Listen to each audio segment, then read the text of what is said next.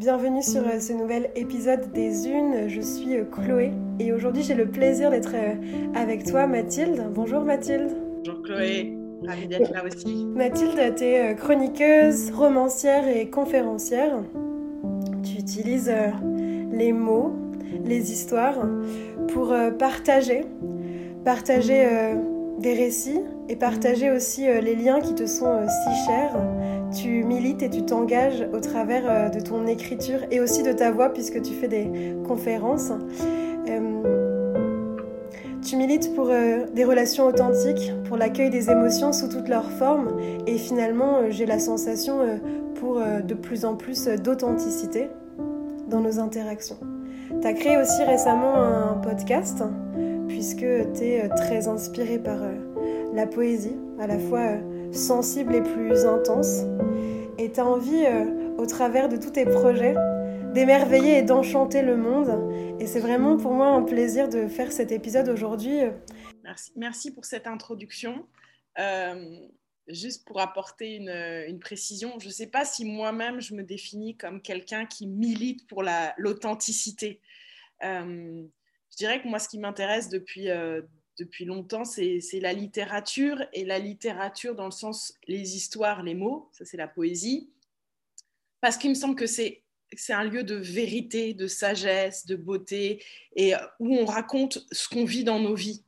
Alors oui, c'est de l'authenticité, mais je ne le dirais pas comme ça, en fait. Moi, ce qui m'intéresse, c'est plutôt qu'est-ce qui fait le parcours d'une vie, en fait. Et c'est pour ça que j'aime les histoires, parce qu'il y a plein de rebondissements qui nous amènent qui amène un personnage ou, un individu d'un point A à un point B et euh, euh, normalement qui font que ce personnage, cette personne va grandir au fur et à mesure. Et c'est ça qui m'intéresse en fait, comment on grandit en sagesse, en amour, comment aussi on fait preuve de résilience et euh, de capacité à se réinventer, parce qu'on n'a pas tous des histoires qui ont été simples dès le début, qu'on est face à des épreuves on est dans un monde qui brasse avec beaucoup de changements et on est sollicité pour, nous-mêmes changer et s'adapter en permanence. Et c'est ça qui m'intéresse en fait. Comment on fait face aux épreuves en fait.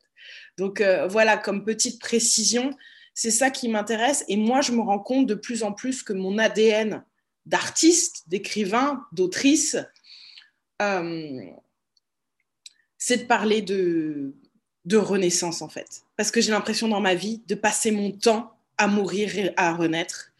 Et il y a même presque un peu quelque chose de l'ordre de la résurrection. Alors ça fait très presque religieux et christique comme mot, donc ça m'embête un peu, mais il y a vraiment quelque chose euh, de cet ordre-là pour moi qui, qui m'intéresse en fait. Comment on fait quand c'est tellement compliqué pour trouver encore des ressources et se réinventer?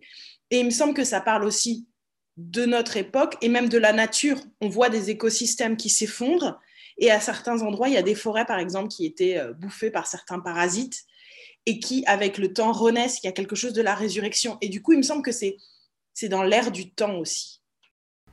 Merci pour ce que tu viens de partager. Ça me parle beaucoup, euh, moi qui suis aussi euh, doula une, une, partie de ma vie sur, sur les passages. Ce que je veux dire en fait euh, par euh, militer aussi pour l'authenticité, c'est que j'ai vraiment l'impression que euh, dans tes récits et, dans, dans, Mais en fait, finalement, même dans tout ce que tu offres sur tes réseaux sociaux, sur tes chroniques, sur tes newsletters, il y a vraiment cette générosité. Et toujours dans cette idée que, en fait, quand toi tu oses, tu oses poser des mots, quand toi tu oses dire les choses ou parler de toi ou mettre en lumière, en fait, particulièrement des autrices, autres, tu permets aux autres d'en faire de même. Et pour moi, c'est ça, en fait, militer dans cette authenticité. Oui, dans ce sens, je vois ce que tu veux dire. Et puis, je te remercie pour le compliment euh, voilà, sur la générosité. Je ne sais pas si c'est de la générosité, mais en fait, il me semble que ce qui m'inspire, parfois on me demande est-ce que j'ai des problèmes d'inspiration? Non, pas du tout, en fait. La, vie, enfin, je trouve qu'il y a mille histoires à raconter, qu'on a, on a, on a, tous vécu mille choses. Après, c'est comment on regarde les événements de nos vies pour en faire une histoire. Enfin, c'est-à-dire quelque chose qu'on peut transmettre, dans lequel on, peut embarquer quelqu'un et que ça soit à la fois intime et quelque chose de plus large, d'universel. Et, ce qui permet ça, c'est qu'au fond, on est tous habités par les mêmes émotions, que ce soit euh, la honte, dans les émotions pas très faciles, la colère, euh, parfois le ressentiment, ou que ce soit la tristesse, la peur, et puis la joie et tout ça. Mais sur les émotions euh, positives, c'est peut-être plus facile. On dit que c'est plus euh, difficile d'écrire sur le bonheur, ça je sais pas. Mais en tout cas, ce qui, moi, par rapport à ce que je disais tout à l'heure sur la renaissance, c'est quand on est confronté à certaines émotions difficiles aussi qu'on a à grandir. Donc c'est pour ça qu'il y a, il y a les, à les explorer. Et c'est là, pour moi où il y a un mélange entre intime et universel. Qu'est-ce qu'on fait de la honte? Qu'est-ce qu'on fait de la peur? Qu'est-ce que je fais de la tristesse? Voilà. Et euh, donc moi, ce que j'essaye de faire, d'écrire, euh, oui, c'est de parler de, ce qui traverse ma vie. Euh, je sens aussi que c'est hyper important, et évidemment, je ne suis pas la seule à dire ça, de connaître son histoire. Ça nous ramène au truc des Grecs, connais-toi toi-même et tu connaîtras le monde et les dieux. Et en fait, je me rends compte maintenant que moi-même, j'ai passé 20 euh, ans de ma vie à comprendre ce qui s'était passé dans les 20 premières années de ma vie. Et 20 ans à réparer les 20 premières, en fait. Et, et en fait, de me réapproprier ma vie et mon histoire, c'est pas pour me plaindre ou pour me dire oh là là, regardez comme ça a été difficile. C'est que sinon je ne trouvais pas ma place dans le monde en fait. Ne connaissant pas de quoi je, suis porteuse, je ne savais pas qui j'étais et du coup j'avais du mal à imaginer où j'ai envie d'aller en fait. Et cette histoire, et là aussi ça va rejoindre une thématique qui t'est chère, c'est la mienne et celle de mon enfance, mais c'est pas que ça, c'est le transgénérationnel. Moi, j'ai découvert, comme euh, beaucoup d'autres gens, qui avaient des secrets dans ma famille, et notamment toute une lignée euh, juive qui avait été frappée par la Shoah, qui a été internée, et je l'ai découvert très tard, et j'ai compris aussi les traces que ça avait laissées dans ma vie. C'est pas un détail en fait. C'est pas un détail pour la femme que je suis devenue. C'est pas un détail pour les choix qui ont été les miens. Et c'est pas vrai. Enfin, on est libre et en même temps on est je sais pas si le mot est déterminé parce que c'est fort, mais modelé aussi par ce qu'on reçoit dans notre enfance et des générations précédentes, très clairement en fait. Et donc le travail d'écriture que je mène, le travail euh, autobiographique aussi, euh, c'est ça, c'est de, récupérer des bouts de moi et peut-être et peut-être que ça inspire d'autres pour faire ça et dire voilà qui je suis, voilà la femme, l'homme que je suis, voilà les épreuves que j'ai traversées, voilà comment je grandis d'étape en étape. Voilà. Et il y a une autre chose qui est très forte chez moi, c'est que je crois que ce qui m'a toujours sauvée euh, très tôt, c'est que je sens une connexion, euh, j'en parle pas très souvent de ça, mais au sacré très très fort en fait, une reliance au cosmos, un truc, euh, et à l'humanité en fait. Hein. Je n'oppose pas l'un à l'autre. Et, et en fait, j'ai l'impression qu'aussi ma trajectoire, m'aide à chaque étape, à chaque fois que je, traverse quelque chose, euh, ça m'aide à approfondir ce lien, ce lien aux autres, puisque l'intime est universel, enfin je, crois à ça, et ce lien au plus vaste en fait. À chaque fois que je passe une épreuve, quand même, je comprends quelque chose de la nature de la vie, de la nature de l'existence et de comment on peut faire confiance en fait. On n'est pas seul, il y a d'autres choses, il y a un dialogue visible et un dialogue invisible. Et ça, c'est dingue. Et ça, ça me donne une joie de folie. Et j'ai l'impression que ça peut être écrit, ou alors c'est écrit dans les contes pour enfants et les films, et c'est super. Mais je crois qu'on peut l'écrire vraiment dans quelque chose aussi de, très ancré dans notre monde, dans nos réalités, avec voilà ce côté autobiographique. Et en même temps, avec ce côté... Euh, excuse-moi, mes réponses sont très longues.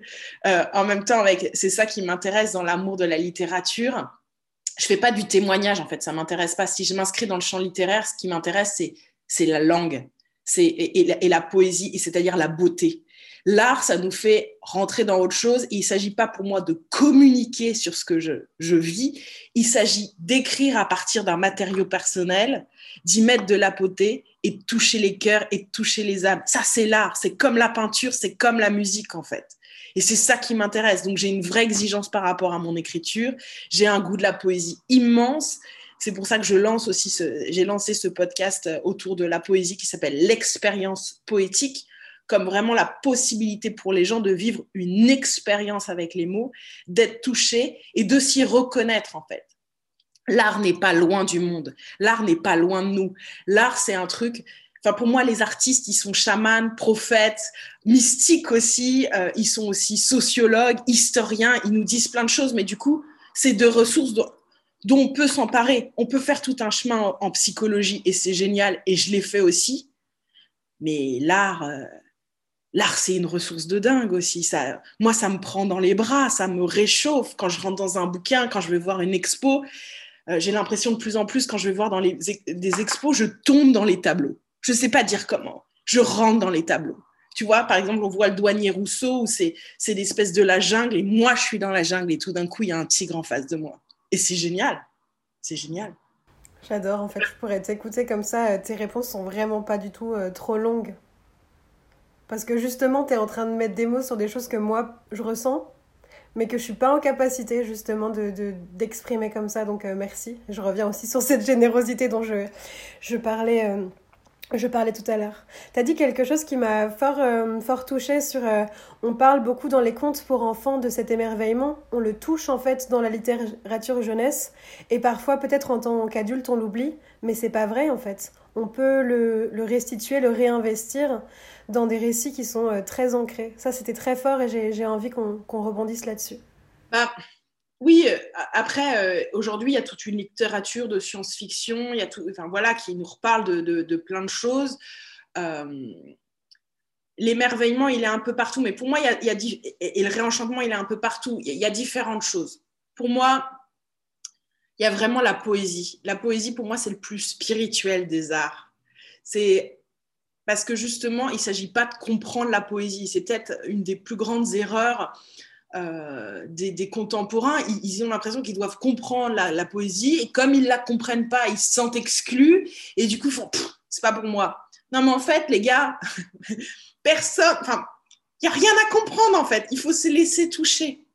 Et la poésie, pourquoi c'est intéressant? Parce que ça, ça n'arrête pas de parler d'amour. Ça parle d'amour entre les êtres humains, ça parle d'amour pour un arbre, une fleur, le soleil couchant, la montagne. Et c'est là où pour moi il y a vraiment du réenchantement. Le poète, c'est aussi celui qui a un regard et qui fait Waouh, c'est dingue Et puis qui ose dire, c'est Pablo Neruda qui ose dire à sa femme aimée, qui s'appelle Mathilde, donc c'est un peu ma, référence, et qui, ose lui écrire 100 poèmes d'amour et lui dire de toutes les manières du, monde, je t'aime, mon amour, le matin, le soir, le, à tout moment.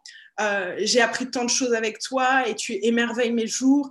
Voilà, et ça, ça me semble que il me semble que les poètes nous montrent aussi une, possible manière d'exister. C'est-à-dire qu'on peut s'aimer avec cette intensité et se le dire. On peut trouver que le monde est dingue de beauté et le dire et le dire et le dire. Et euh, euh, voilà, et du coup, ça, c'est une expérience après qu'on peut faire parce que quand on va se balader dans un parc ou qu'on prend cinq minutes, je sais pas, pour lever la tête et regarder le ciel, bah, on peut se faire poète et se dire tiens, c'est dingue ce nuage en fait. Qu'est-ce que c'est beau. Et ça, ça, ça aide à vivre quand même. Ça aide vraiment à vivre, de voir qu'il y a de la beauté, que le monde change, qu'il y a du mystère, que c'est dingue, qu'on ressent des choses. Voilà, donc c'est. Donc pour moi, voilà, la poésie, c'est vraiment le lieu du réenchantement, de la beauté, de la magie. Et après, dans les histoires, je ne mets pas ça exactement au même endroit. Pour moi, les, les histoires, elles portent quand même quelque chose d'un sens, à la fois comme une signification et comme une direction. Donc oui, il peut y avoir du réenchantement si on parle de résilience et de, euh, voilà, de, processus qui font qu'un personnage avance, mais c'est, c'est quand même un peu plus intellectuel, même si ça touche aux émotions aussi. Enfin, en tout cas, pour moi, c'est pas tout à fait la même posture. Et euh, je suis en train de m'en rendre compte, tu vois, quand tu, tu me présentais tout à l'heure, je me disais, mais moi, je suis un peu poétesse aussi, tu vois, même si j'écris pas de la poésie pour l'instant. Euh, parce qu'il y a cette sensibilité-là. Et quand je mets différentes casquettes, je ne suis pas au même endroit. Si je suis poétesse, je ne suis pas tout à fait chroniqueuse, euh, je ne suis pas romancière ou je ne suis pas dans la conférence. Voilà, différentes activités ont différents, euh, impliquent différentes postures de ma part et différents regards sur la langue et sur le propos. Et sur ton rapport aussi au corps, ce que j'entends sur la poésie, ça me fait penser à vous qui êtes en train de nous écouter pour ce podcast, peut-être euh, quand vous l'aurez terminé, vous pouvez euh, faire euh, cette, cette balade, c'est comme une invitation. Mathilde, j'aime vraiment beaucoup que tu, tu, tu, parles du regard, en fait, du regard qu'on porte ben, sur soi, mais aussi sur, sur tout ce qui nous entoure et comment est-ce qu'on peut capter et du coup aussi venir créer. Donc mon invitation, c'est une fois que vous aurez terminé ce podcast, que vous soyez dans votre appartement, votre maison, dans un parc, peu importe, vous pouvez faire cette balade sophro. Et juste déjà, premièrement, euh, sentir euh, comment vous êtes euh, debout, inscrit sur le sol, hein, sentir le poids du corps, et regarder autour de vous. Et peut-être vous questionner. Qu'est-ce que je vois? Qu'est-ce que je sens? Qu'est-ce que j'entends? Et en fait, parce que tu es en train de partager, Mathilde, je sens, même quand tu parles de réenchantement ou de réémerveillement, c'est retrouver cet extraordinaire dans l'ordinaire comme s'il n'y avait pas besoin d'avoir des, ouais, des, des, des, choses extraordinaires, merveilleuses qui sortent complètement euh, du, du, du, du, commun pour rencontrer la beauté. La beauté, elle est à chaque instant, elle est dans, dans chaque chose. Moi, c'est quelque chose que je vis de façon euh, plutôt corporelle. Et en même temps aussi, sans doute que ce podcast, c'est une manifestation de mon art. En fait, je crois qu'on est tous aussi des artistes et on a des façons euh, très uniques de l'exprimer. Oui, oui, bien sûr, on, est tous potentiellement euh, des artistes, où on a tous une créativité, on a tous une fibre artistique. Après, pour moi, l'artiste, il va creuser un peu. C'est pour ça aussi qu'il y a des fois où euh, j'entends plein de gens qui se disent auteurs et tout, super, ou peintre, ou tout ça, super, mais voilà, moi, pour écrire, j'ai passé des années en atelier d'écriture, j'ai passé des années à travailler avec d'autres écrivains, j'ai quand même travailler ma plume. Il y a quelque chose, comme des musiciens qui font un conservatoire. je veux dire, il ne s'agit pas de prendre une guitare et de faire un concert le premier samedi qui suit, en fait. Il y a quand même des trucs à apprendre. Donc, oui, on a tous une fibre artistique et on peut tous aller vers ça. Après, c'est quelle énergie on a envie d'y mettre et tout ça, et quel travail. Et donc, c'est pour ça aussi aujourd'hui, moi, j'ai beaucoup transmis, j'ai beaucoup donné d'ateliers d'écriture. Et là, j'ai moins envie. Là, j'ai envie d'être plus dans la transmission de mes propres écrits et de faire connaître la poésie à travers ce podcast et de faire connaître des auteurs parce qu'il y a aussi des gens qui ont poussé leur recherche loin. Et du coup, ils ont des choses à nous dire qui sont merveilleuses, en fait. Parce que être écrivain, il me semble que c'est un job euh, passionnant et incroyablement exigeant quand on l'épouse vraiment. Ça demande. Euh, euh, une observation du monde, une observation de soi, une compréhension des dynamiques de vie, une maîtrise du langage. Enfin, ça demande une sophistication à plein d'endroits, ça demande plein d'autres cordes. Et du coup, ça, ça demande de le travailler encore et encore. Et c'est pour ça qu'il y a des voix d'auteurs que j'ai envie de faire connaître et que j'ai envie de partager et après, chacun en fait ce qu'il veut. Peut-être que certaines personnes vont se mettre à écrire et c'est super, mais voilà, il y a aussi. Euh, euh, tout n'est pas exactement au même niveau. C'est peut-être pas très euh, démocratique de dire ça, enfin, ou, très dans l'air du temps où on voudrait croire que tout le monde est au même endroit. Je crois que tous les êtres humains portent des très beaux potentiels. Il y en a juste certaines personnes qui ont poussé leur potentiel un peu plus loin. Et du coup, c'est quand même intéressant. Quoi. Quand j'écoute les mots de Anna de Noailles ou de André Chédid, qui étaient poétesses vraiment, qui écrivaient, qui en avaient fait leur art, qui l'ont travaillé. Euh, Anna de Noailles, qui était aussi euh, très entourée elle-même d'artistes à son époque, était en dialogue avec plein de personnes, dont Proust. Euh, bah, quand après on lit ces mots, c'est tellement habité, c'est tellement riche, ça me semble quand même intéressant. Et tout le monde n'arrive pas à ça dès le début, en fait. Voilà. Donc je revendique aussi de travailler son art de s'engager dans cette discipline euh, pour soi et puis pour, euh, pour ce qu'on produit. Bah, du coup, ça m'emmène aussi sur euh, cette dimension initiatique qui t'est si chère, sur le pouvoir des récits et des mots. Aujourd'hui, tu dis que tu te fais aussi écho des textes ou oui, des, des, des mots en fait d'autres d'autres auteurs, poétesses comme toi. Oui, il y a quelque chose. Euh, euh, en fait, à, une époque, à notre époque, où finalement, euh, il y a plein de personnes qui qui croient plus en, rien parce qu'elles ont été déçues par peut-être des religions où ça semble trop complexe ou et elles cherchent le sens de leur vie, leur cherche, elles cherchent le sens de leur présence sur Terre euh, peut-être confronté aussi à des expériences douloureuses au travail, des burn-out. Il me semble que s'il y a un endroit où on a encore du sens, c'est dans les histoires. Et c'est pour ça qu'à mon avis, il y a une telle, un tel emballement sur les séries télé, en fait. Parce que, au-delà, euh, c'est pas qu'une question de divertissement. Et là, je reprends euh, divertissement au sens où le philosophe Pascal l'entend. C'est pas pour se détourner, au contraire, c'est pour retrouver son axe, retrouver des informations pour soi sur sa vie. Mais c'est pas quelque chose qu'on fait consciemment, c'est de l'ordre de, l'inconscient en fait. On va chercher des éléments qui nous aident à euh, voir les enjeux de telle ou telle situation qu'on a vécue personnellement ou professionnellement. Et, donc les gens vont se nourrir de séries télé, euh, de films, de livres, dans l'espoir de, euh, de trouver des outils pour euh, des ressources pour mieux mener leur vie. Et moi, c'est ça que j'ai aussi envie de transmettre à, à, travers mes écrits ou à travers les conférences là, qui ont une dimension plus philosophique, mais je mets toujours des bouts d'histoire pour qu'on puisse s'y retrouver et pour moi, c'est une manière de dire sans enseigner, justement, sans professer, même si l'écrivain est un peu prophète, version Victor Hugo, comme ça, cette figure magistrale qui, qui, pouvait faire de la poésie comme du théâtre, comme du roman. Bon, et donc, il, avait, il disait quelque chose de la vie. Mais en même temps, il y a une humilité. C'est l'humilité du conteur. Tiens, je vais vous raconter une histoire. Tiens, laissez-moi vous dire quelques mots, cette petite poésie. Essayez de voir comment ça résonne. Vous prenez, vous prenez pas, il n'y a pas de problème en fait. Laissez-moi juste vous raconter quelque chose.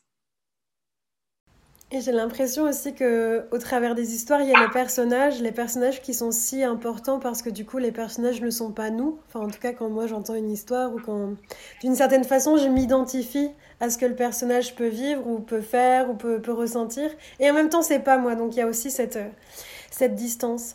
Et j'ai vraiment cette sensation euh, que à travers les mots, à travers euh, les histoires et à travers l'utilisation des personnages qui ne sont pas moi, je peux euh, processer ou traverser notamment des émotions qui sont très fortes. Et tu vois, je, me rappelle aussi d'un atelier que j'ai fait avec toi. J'ai eu un accident de la route en Inde il y a quelques années. Et tu nous avais euh, invités, tu vois, ça m'a encore marqué alors que c'est il y a, je sais pas, quelque chose comme trois, je sais pas, bon, j'en sais rien, peu importe tu nous avais invité euh, à, voilà, vraiment incarner, embrasser, épouser cette, cette posture d'autrice, l'autrice qui sait, qui choisit, qui filtre aussi les mots et qui a une, une façon de, d'écrire, en fait. Euh, je sais plus quelle était vraiment ta proposition, mais ce que je me souviens, c'est que j'avais pu mettre des mots sur euh, ce qui s'était passé pour moi pendant cet accident. Et c'était sans doute une des premières fois où j'avais pu parler de ce que je voyais, de ce que je ressentais, alors que jusqu'alors, c'était des choses qui étaient restées enfouies en fait. Et alors ça, c'est tout le but quand même de la littérature, quand, on l'écrit ou quand on la lit, c'est qu'on prend le temps. Et aussi, moi, je pense que, je, pense dans ma propre vie que je me suis mise à écrire euh, parce que personne ne m'entendait autour de moi, en fait. et du coup, moi-même, je ne m'entendais pas. Je ne savais pas. Il me fallait ce temps de l'écrit et de la pensée pour aller explorer. En fait, il se passe tellement de choses dingues en un instant. Tu parlais de ton texte sur l'accident de voiture dont je me... L'accident, enfin, oui, sur la route dont je me rappelle. Euh, je rectifie parce que je crois que tu étais en moto, en fait. voilà, en moto, c'est ça. Et du coup, euh, en fait, par exemple, sur un moment clé comme ça, il se passe tellement de choses que le cerveau ne peut pas tout processer.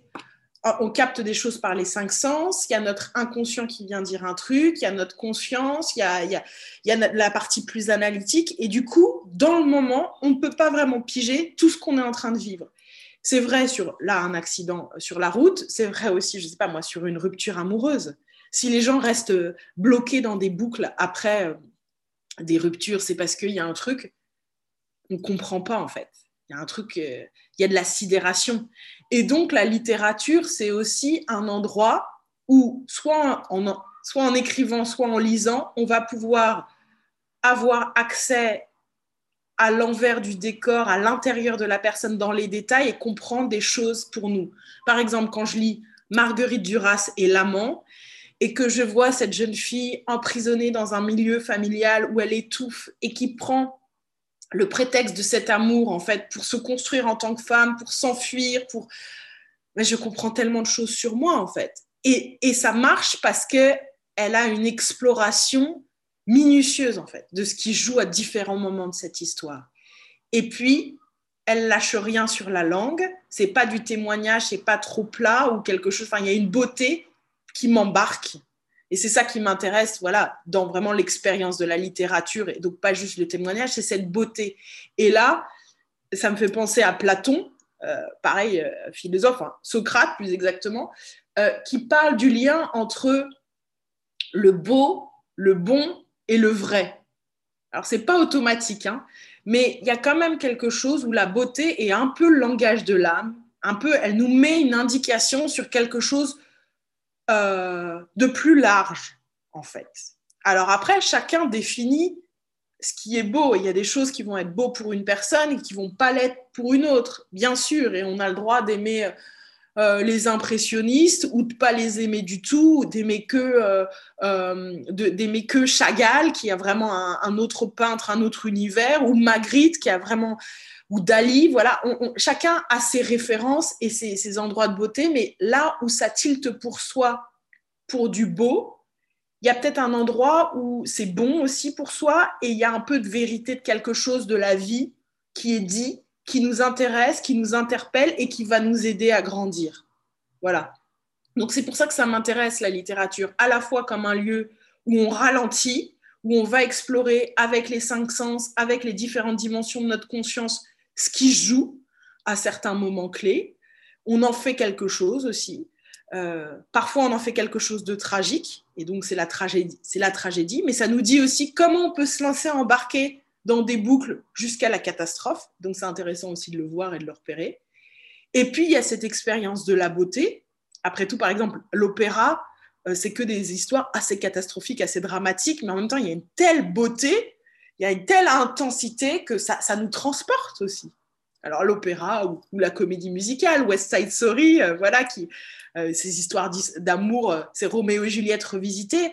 Bon, ça finit donc pas très bien, mais il y a une telle intensité, il y a une telle beauté que ça nous transporte et ça dit aussi quelque chose, au-delà de la fin tragique, de la connexion qui peut exister entre deux âmes, de cet amour fou et qui n'est pas un rêve pour l'humanité en fait. On peut atteindre des endroits d'amour incroyables, on peut avoir une connexion avec les gens, une intimité fabuleuse, euh, en amour, en amitié. On peut avoir cette connexion-là encore avec la montagne, euh, un arbre, la mer. Moi, j'habite euh, à Marseille maintenant, je suis au bord de la mer. Enfin voilà, cette mer, cette, mer Méditerranée, elle me fait vivre de trucs de dingue et elle me nourrit tellement. Ça renvoie sur ce que tu ce que tu me partageais pour préparer cet épisode sur la littérature et la poésie comme nourriture de l'âme. Et j'ai envie d'aborder aussi, euh, tu as dit euh, au début, si j'ai sans doute commencé à écrire, c'est parce que euh, on m'entendait pas et je m'entendais pas. Et du coup, je trouve ça intéressant aujourd'hui, Mathilde, la femme que tu es, conférencière, qui habite aussi cette voix. Moi, je pourrais t'écouter comme ça juste t'écouter parce qu'en fait ça, ça, vient me nourrir sur d'autres d'autres espaces que enfin juste euh, ma, ma, simple écoute en fait. Mais du coup euh, il y a tout un parcours aussi de transformation de cheminement. Tu parlais aussi tout à l'heure de résurrection et de de renaissance. Tu veux que je dise quoi un mot sur mon parcours ou c'est quoi la question en fait? Peut-être que c'est un mot sur ton parcours c'est qu'est-ce qui fait qu'à un moment donné tu écris et qu'aujourd'hui tu oses prendre euh, le micro?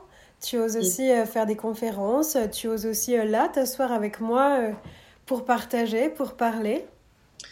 alors, effectivement, donc moi j'ai grandi dans un, dans un environnement parisien et en fait dans un environnement ultra violent. Et j'ai mis vraiment très longtemps à le voir parce que c'est le principe quand on est enfant, on grandit dans un milieu et ça nous paraît normal ce qui s'y passe. Et donc j'ai mis très longtemps à voir que j'avais grandi dans un environnement complètement hallucinant avec une violence euh, terrible. Euh, je sais maintenant que j'ai grandi en étant terrorisée. J'ai passé mon enfance en étant terrorisée en fait. Euh, par un père, voilà. il y avait aussi beaucoup d'absence dans ma vie. Il y avait beaucoup d'absents. Il y avait donc il y avait beaucoup de solitude. Euh, Ça ne veut pas dire qu'il n'y avait pas d'amour. Je ne serais pas là hein, s'il n'y avait pas eu d'amour euh, d'autre part. Et j'ai eu des grands-mères, j'ai eu, euh, j'ai eu la chance d'avoir une, nourrice quand j'étais petite qui était extraordinaire. J'ai ma sœur. voilà, il y, avait de l'amour, mais il y a eu des choses, y a eu des choses terribles. et puis après, mes parents ont divorcé et ça a ressemblé pour moi à la guerre. Enfin, vraiment, il y a eu quelque chose de cet ordre-là. Il y a eu tout d'un coup en série une série de deuil de mes grands-parents qui sont tous partis en même temps, quasiment. Et moi, je me suis retrouvée euh, dévastée. Mais vraiment, en fait, dévastée. J'ai, Et, euh, et en même temps, euh, bah, c'est compliqué à 17 ans d'être dévastée. Ça veut dire quoi? En même temps, bah, physiquement, enfin voilà, j'étais en bonne santé, j'étais une jeune femme euh, j'avais quand même des bonnes notes à l'école, donc il y avait aussi un décalage entre l'extérieur, ce que je pouvais projeter. Voilà, en plus je suis grande, donc on a toujours l'impression que je suis super costaud et tout. Et ce, gouffre intérieur, cette terre ravagée, euh, voilà. Et puis donc je commence des études euh, à Sciences Po Paris et j'avais ce truc, j'avais ce truc de vouloir de, me dire un jour je vais travailler à, l'ONU, je voudrais travailler sur des questions en lien avec la paix. Et ça, je ne savais pas, mais c'était aussi en lien avec tout ce que j'avais vécu. En fait, j'avais besoin de réparer, réparer, réparer. Et donc, je me retrouve euh, pour faire une partie de mes études en Inde. Et là, ça a été euh, un choc euh, total, mais vraiment un choc positif là. Je me suis retrouvée face à la sagesse indienne, en fait. Enfin, il y a un truc de cette spiritualité de ce pays. Pourtant, Dieu sait qu'il est dur mais qu'est-ce que j'ai été heureuse là-bas? Ça a été la première révélation, ça a été la première sortie du puits en Inde où j'ai découvert d'autres choses, un autre monde, d'autres relations humaines. Et du coup, ça a commencé une réparation. Euh, ça, a commencé aussi à comprendre, j'ai commencé aussi à comprendre que certaines choses que je pensais sur le monde étaient fausses et que c'était certainement pas à moi de réparer des trucs toutes petites. Enfin voilà, euh, il y avait toute une position en fait qui n'était pas juste de vouloir réparer le monde, on peut juste se réparer soi, en fait. Ça, je l'ai compris encore un, peu après, mais voilà. Et donc, j'ai continué mon, ma trajectoire. Il y a eu une deuxième étape après, où quand j'ai fini mes études, je suis partie travailler en ONG, toujours quand même dans cette lignée, hein, j'avais cette continuité. Et je me suis retrouvée dans un pays en guerre, je me suis retrouvée euh, en Palestine. Euh, et là, ça a été la deuxième, euh, enfin, la deuxième, je ne sais pas si c'est la deuxième, je ne sais pas dans quel ordre, euh, enfin, ça a été un autre choc, et là, beaucoup moins positif. je me suis dit, mais qu'est-ce que je fais là, en fait? Et là, ça a réactivé tout ce que je portais. Je me suis dit, mais c'est ça, en fait, c'est que ça, la vie. Les, êtres humains, on se fait la guerre, on se fait la guerre, on construit des murs, il y a des soldats partout, il y a la peur. Enfin, c'est ça, on est là pour ça. Et je crois que j'ai eu très, très envie de mourir à ce moment-là. Et ce qui m'a sauvée, c'est cette connexion au sacré dont je parlais tout à l'heure. Il y a eu quand même un, certain nombre de concours de circonstances où j'ai senti que la vie n'était pas que ça malgré tout. Et puis je me suis mise à écrire. Au début pour témoigner, pour dire bah, voilà ce que j'ai vécu. Euh, je ne sais pas si on peut militer, je ne sais pas si on peut travailler en ONG, mais moi je peux écrire des choses. Alors c'était un peu prétentieux, et puis quand je me suis mis à écrire, j'ai vu qu'il y avait un décalage total entre ce que je mettais sur le papier, enfin, ce que j'avais dans la tête et ce que je mettais sur le papier qui n'était pas très bon. Et c'est pour ça qu'après, j'ai commencé tout ce cheminement pour euh, travailler ma plume. Euh, voilà, rentrer en littérature, ce qui m'a pris des années. Voilà. Et puis, j'ai continué à faire différentes expériences professionnelles. Et, euh, jusqu'au point où la littérature, l'écriture est devenue le cœur de ma vie. Alors pendant longtemps, ça a été d'animer des ateliers d'écriture, des formations en entreprise autour de l'écriture professionnelle. Ça a été aussi de faire du coaching littéraire, c'est-à-dire accompagner d'autres personnes dans l'écriture de leurs bouquins. Et puis moi, petit à petit, bah, j'écrivais, j'ai écrit et publié un bouquin, j'ai commencé à écrire et publier des chroniques.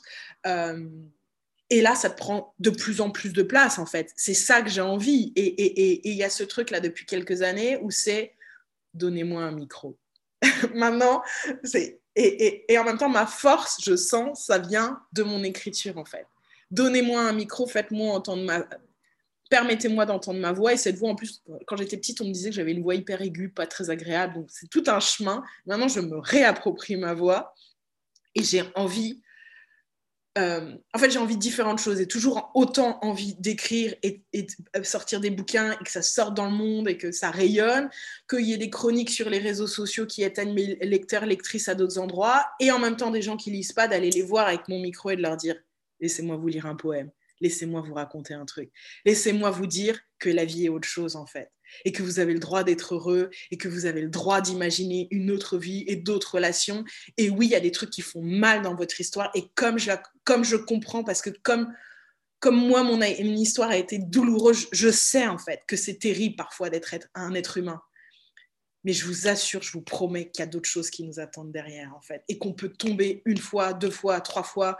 On peut avoir une histoire terrible et moi, j'ai eu plusieurs cas de harcèlement professionnel, j'ai eu des ruptures amoureuses très douloureuses, j'ai été mariée, j'ai divorcé, enfin voilà. Euh, j'ai une vie de personnage de roman déjà, et c'est super. Avec plein d'endroits où je suis tombée dans des gouffres et je me suis fait super mal, mais je remonte et à chaque fois, je remonte plus loin. Et je sais ce que j'ai envie de faire dans 5 ans, dans 10 ans, dans 20 ans. Voilà, de témoigner de ça et d'aider d'autres personnes à cheminer vers leur propre renaissance laisse un petit, euh, un petit silence d'intégration de ce que tu viens de nous partager, qui fait écho vraiment sur euh, cette importance en fait du développement personnel et du travail qu'on peut, euh, peut faire avec soi. Je sais pas si c'est vraiment du travail, mais c'est plutôt de la collaboration, j'ai envie de dire ça. Se reprendre en collaboration en tant qu'adulte ce qui, est, indéniable, c'est qu'on choisit la manière dont, on a envie de le faire. Certains iront en thérapie, et puis même aujourd'hui, elle est en thérapie. Qu'est-ce que ça veut dire? Parce qu'il y a tellement de thérapies différentes, il y a tellement de mouvements, il y a tellement de choses qu'on peut regarder, choses, euh, euh, voilà, et, notamment ce dont je parlais euh, tout à l'heure, c'est toute cette approche transgénérationnelle de comprendre dans quelle famille on s'inscrit en fait, on vient où en fait, de quoi on est, quelles sont nos racines en fait? Donc il y a tout ce travail qu'on peut faire pour explorer qui on est, d'où on vient, pour regarder euh, les traumas, pour guérir certaines choses. On peut le faire en thérapie, certains peuvent le faire par l'art aussi, c'est-à-dire soit en étant en contact avec l'art, soit en créant. Il y en a aussi qui font ce chemin-là beaucoup plus spirituel en euh, apprenant à méditer et à faire du yoga et euh, ou alors, ou alors à prier, parce que euh, méditer, ça fait tout de suite très sagesse orientale dans la tradition chrétienne ou dans d'autres traditions euh, monothéistes, il y a des choses de l'ordre de la prière, du rituel, et pourquoi pas en fait? Chacun trouve euh, sa possibilité. Il y a évidemment le corps, hein, et notamment par exemple chez les hommes, le sport peut peut-être être un lieu aussi où on vient soigner des traumas en fait. Donc voilà, en fonction de son histoire, en fonction de, de ses racines, en fonction de ses goûts, on a différentes manières de travailler ce qu'on porte, il me semble, en tout cas, et là c'est là où je te rejoins, que ça vaut le coup de se pencher sur soi, euh, connais-toi toi-même, qui es-tu, et puis, et puis peut-être aussi de faire preuve d'un peu moins d'orgueil et se dire que tout n'est pas parfait et qu'on a des choses euh, à rectifier dans nos comportements aussi, parce qu'on n'est pas que victime, c'est pas vrai en fait, c'est pas vrai, on n'est pas que victime. Euh, moi, j'ai vécu là dernièrement un truc compliqué. Et en fait, je me suis raconté pendant plusieurs jours que j'étais toute seule et que personne ne pouvait comprendre.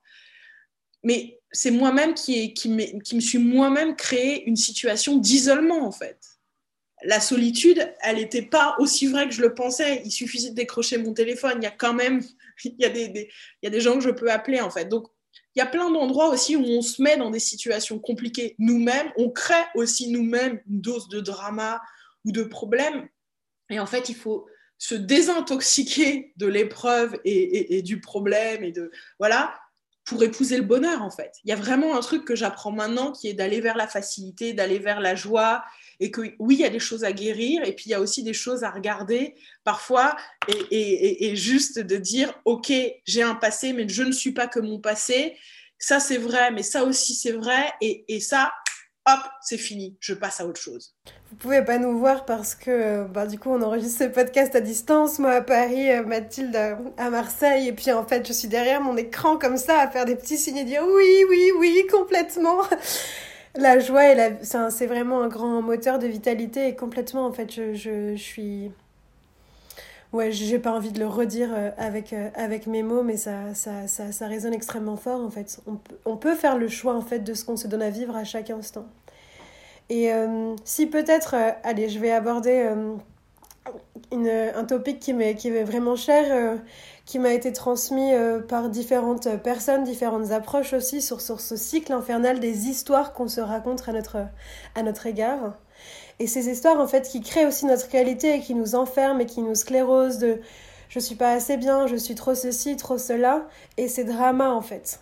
C'est drama. J'adore ce terme d'être une complètement euh, dans, dans, le drame en permanence. Et, et on a vraiment cette possibilité. Je sais que ça se joue vraiment en quelques instants. Et c'est pour ça que notre ressource et notre médium le plus précieux, c'est notre corps.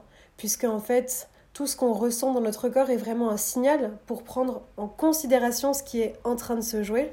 On a la possibilité de faire un pas de recul, un pas de côté, de se mettre en méta pour observer et on n'est pas obligé de s'impliquer ou de plonger en fait dans toutes ces voix ou dans toutes ces pensées ou dans toutes ces histoires qui nous en fait qui nous restreignent et qui nous étriquent dans, à la fois de nous à nous mais aussi dans nos relations et qui nous font super mal. Oui, complètement. Je suis, complètement euh, d'accord avec toi. On n'est pas obligé de toujours euh, plonger dedans. Ou alors, justement, on peut écrire. En fait, ce qui, est, hyper intéressant, ça revient à quelque chose que tu disais tout à l'heure euh, quand en atelier d'écriture, tu avais expérimenté cette posture d'autrice, d'auteur, donc pour les hommes. si on commence à écrire ce qu'on vit, bah, du coup, et, qu'on rentre dans la littérature et pas que dans le témoignage, du coup, on fait des choix. Et à partir de comment on raconte, comment on tourne telle phrase en fait. Et donc à partir de là, on met de la distance. On sait que la vérité est toujours subjective. Elle est toujours de notre point de vue et en plus le point de vue bouge. Si j'écris la même histoire aujourd'hui ou demain ou dans cinq ans, enfin là aussi Duras euh, est hyper intéressante là-dessus parce qu'elle parle des trous de la mémoire et que là où il y a des trous de la mémoire, il y a de la place pour réinventer et mettre de la fiction. Euh, même quelqu'un comme Annie Arnaud qui explore sa vie pour nous dire des choses de la, vie des femmes d'aujourd'hui. Il y a quand même des choix qu'elle fait dans la manière dont elle raconte et euh, par des phrases plus courtes à certains endroits, par certains mots, de créer de la tension. Et du coup, quand on fait ça, comme on est en position de faire des choix, on met du recul et on est moins le jouet de ses émotions, on est moins le jouet de de ce qui se passe et de, ce qui nous fait potentiellement souffrir, en fait. Ce qui est intéressant aussi, et notamment dans la poésie, même quand on écrit un texte dramatique sur une rupture amoureuse, bah, si on l'écrit, qu'on l'a travaillé, c'est tellement beau qu'on est pris par, euh, par la beauté. Comme avec la musique, en fait. Vous écoutez Brel, Ne me quitte pas. Bon, un jour de rupture, vous pleurez avec, mais c'est super, ça vous fait du bien, en fait. C'est triste et beau à la fois. Et c'est ça qui est bon, en fait. Et c'est ça où l'art aussi est, une telle source euh, de, joie, de réconfort et une telle. Euh, enfin voilà, euh, l'art, c'est un allié de dingue pour vivre, en fait. C'est ça qu'il faut comprendre. C'est ça aussi que moi j'ai envie de transmettre, en fait, de dire c'est pas extérieur à nos vies, on n'est pas extérieur au système. Les artistes, ils n'ont pas vécu leur vie d'un côté. Enfin voilà, s'ils créent s'ils témoignent de ce qu'ils vivent et tout ça, c'est pour qu'on puisse s'en emparer et faire quelque chose.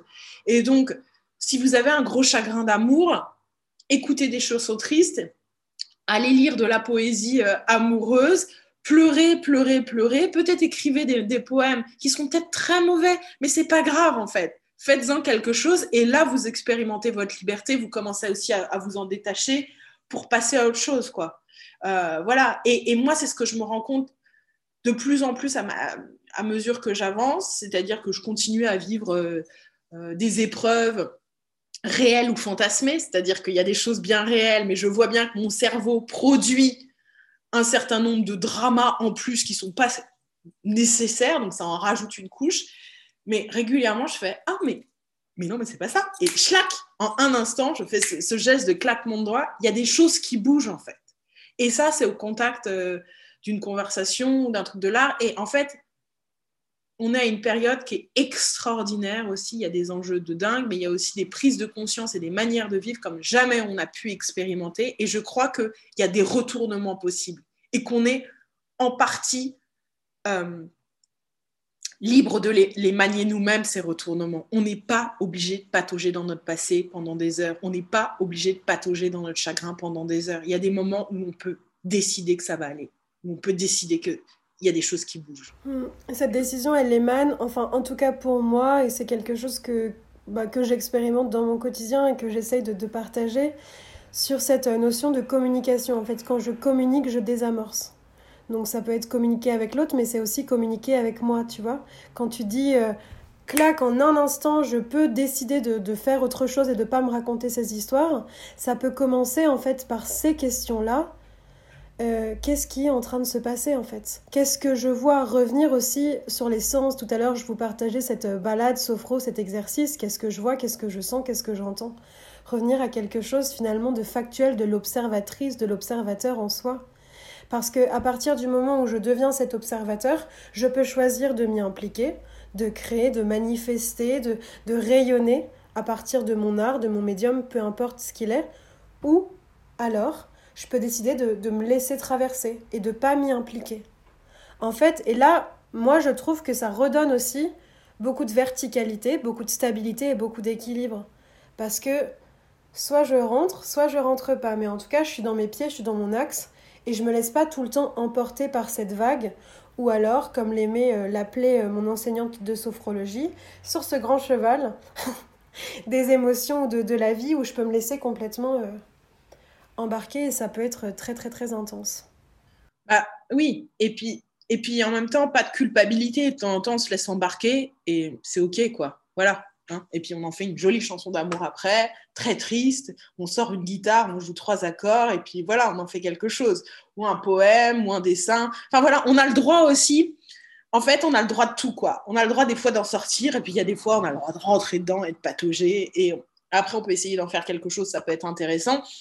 Et c'est pour ça aussi que les pratiques spirituelles sont intéressantes, de prendre ces instants de recul. La méditation, c'est quoi? C'est juste euh, de s'arrêter deux secondes, de regarder euh, ce qui nous traverse. Alors, il y a plein de manières de, méditer, évidemment, mais en Inde aussi, on récite des mantras, on dit que c'est pour purifier les pensées, en fait. Et c'est, en fait, qu'est-ce que ça veut dire? Bah, C'est justement, ça peut nous aider un peu à, chasser le, chagrin, ou alors le grand truc, chasser l'obsession. Ça, c'est un truc dont on ne parle pas euh, toujours beaucoup, mais qu'est-ce qu'on est obsessionnel? Je vais parler de moi. Hein. Moi, je me sens très obsessionnelle sur plein de trucs, en fait. Euh, ça peut être, euh, par exemple, euh, de temps en temps sur, mes comptes bancaires, quand, je sais que j'ai des fins de mois difficiles, quelle place ça prend dans ma tête, en fait? Et du coup, trouver des moyens aussi.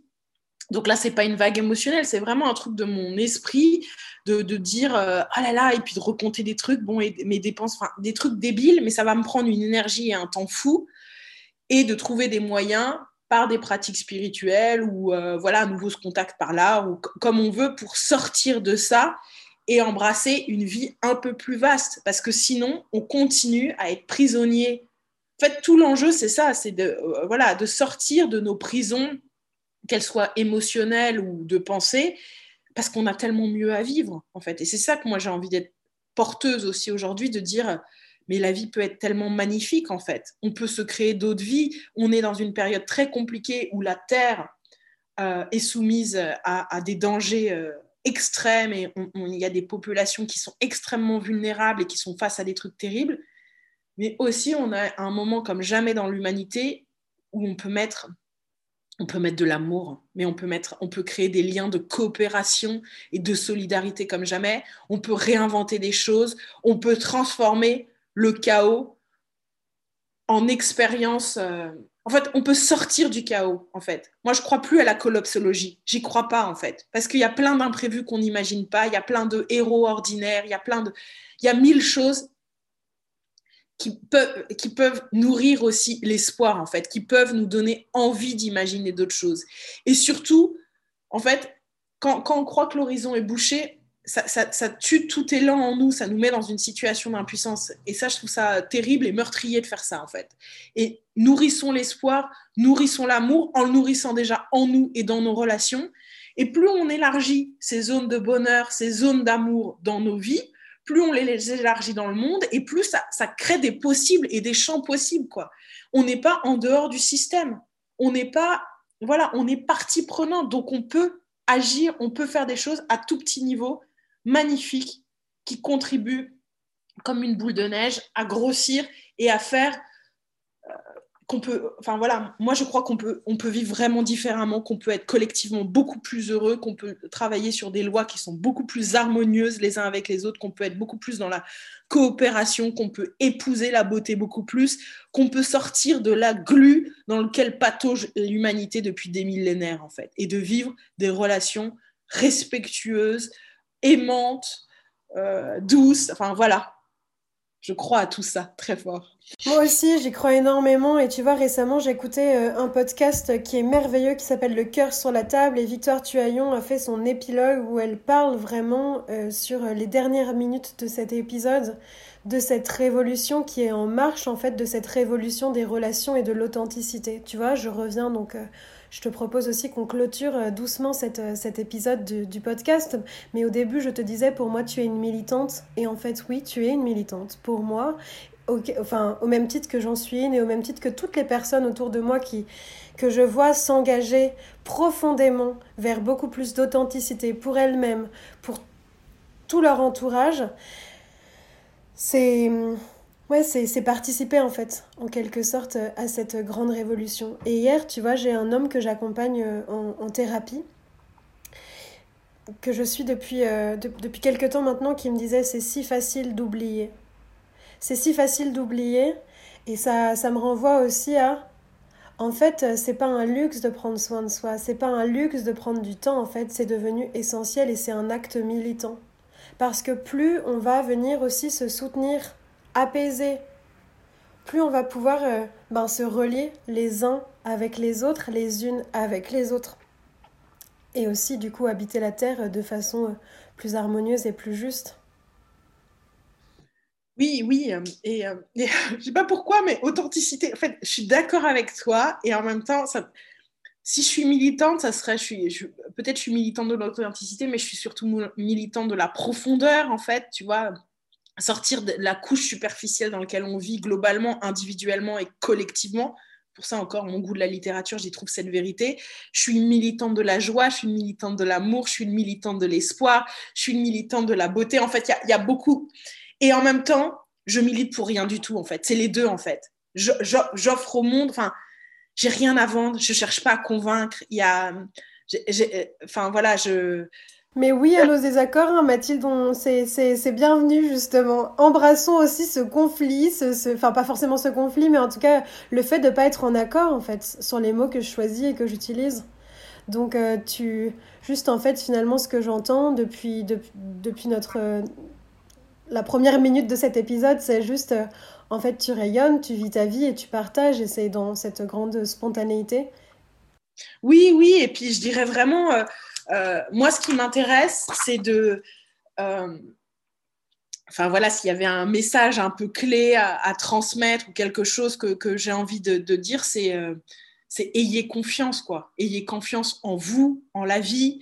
Ça serait ça mon, ça serait ça mon message, mais il est à, d'autres époques, j'ai été militante. Je suis même pas sûre que, que, que, que, ce soit ça, là, parce que ça voudrait dire de vouloir pousser un truc chez les gens. J'ai rien envie de pousser, en fait. j'ai juste envie de dire c'est possible en fait. Faites-en l'expérience. C'est plutôt un encouragement, c'est plutôt une invitation ou une suggestion, un truc hyper léger en fait. Il n'y a, rien, y a rien qui pousse derrière, il n'y a pas de pression, il n'y a pas de contrainte.